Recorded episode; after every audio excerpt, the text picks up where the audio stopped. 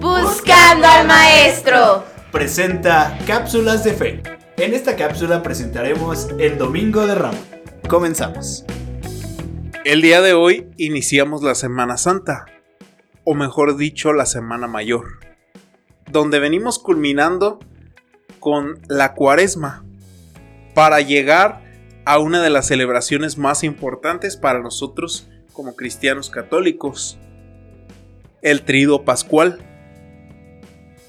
El día de hoy, domingo, popularmente conocido como el Domingo de Ramos, y que litúrgicamente y más propiamente diríamos el Domingo de la Pasión del Señor, celebramos la entrada triunfal de Jesús a Jerusalén.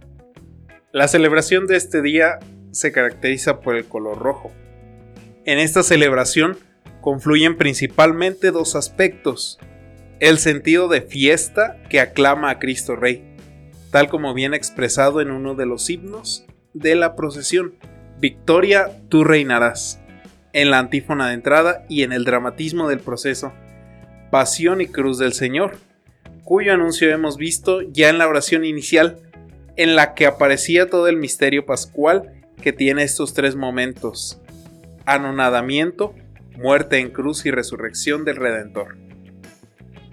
Con la procesión se expresa que los creyentes tenemos una patria definitiva, que no es de este mundo, una patria simbolizada con el templo hacia el que se dirige la procesión y al que accedemos para celebrar la Eucaristía.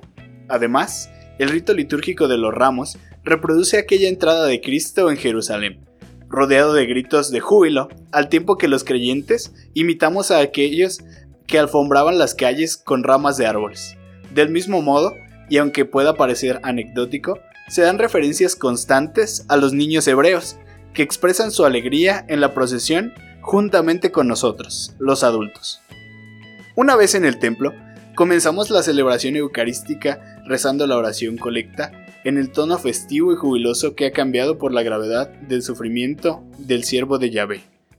Y una vez en el templo, habiendo comenzado la celebración de la Eucaristía con el rezo de la oración colecta, cambia por completo el tono festivo y jubiloso a un tono serio y lleno de gravedad por el sufrimiento de Jesús. Pero es que además junto con el sufrimiento físico que él tenía, llevado por los azotes, la coronación de espinas y la crucifixión, estaba todo el dolor moral de cómo fueron todas las cosas, la traición de Judas, el abandono de los suyos, la triple negación de Pedro, las burlas, no solo de los escribas y de los fariseos, sino también de uno de los que estaban crucificados con él, y de los pocos espectadores que había, entre los que estaban algunos de los sacerdotes, quienes burlándose de él comentaban, entre ellos y en voz alta, a otros ha salvado, y a sí mismo, y a sí mismo no puede salvar. Que el Mesías, el Rey de Israel, baje ahora de la cruz para que lo veamos y creamos. En el relato de la pasión, según San Marcos, podemos recordar una espléndida manifestación de Jesús como Hijo de Dios, por su obediencia a la voluntad del Padre.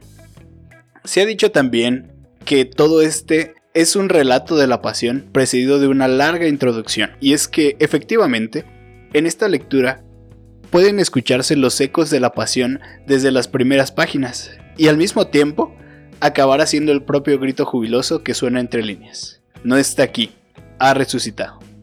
Estas cosas las podemos experimentar al escuchar este relato de la pasión, pues lo primero que aparece es Jesús manifestado como Hijo de Dios. También, mientras los adversarios de Jesús ven en su sufrimiento y su muerte la confirmación de que han acertado condenándolo, porque no era el Mesías, lo que se nos dice muestra que es la perfecta obediencia de Jesús al Padre, que no sea como yo quiero, sino como tú quieres. Lo revela como Hijo de Dios, tal como manifiesta el centurión al ver a morir a Jesús.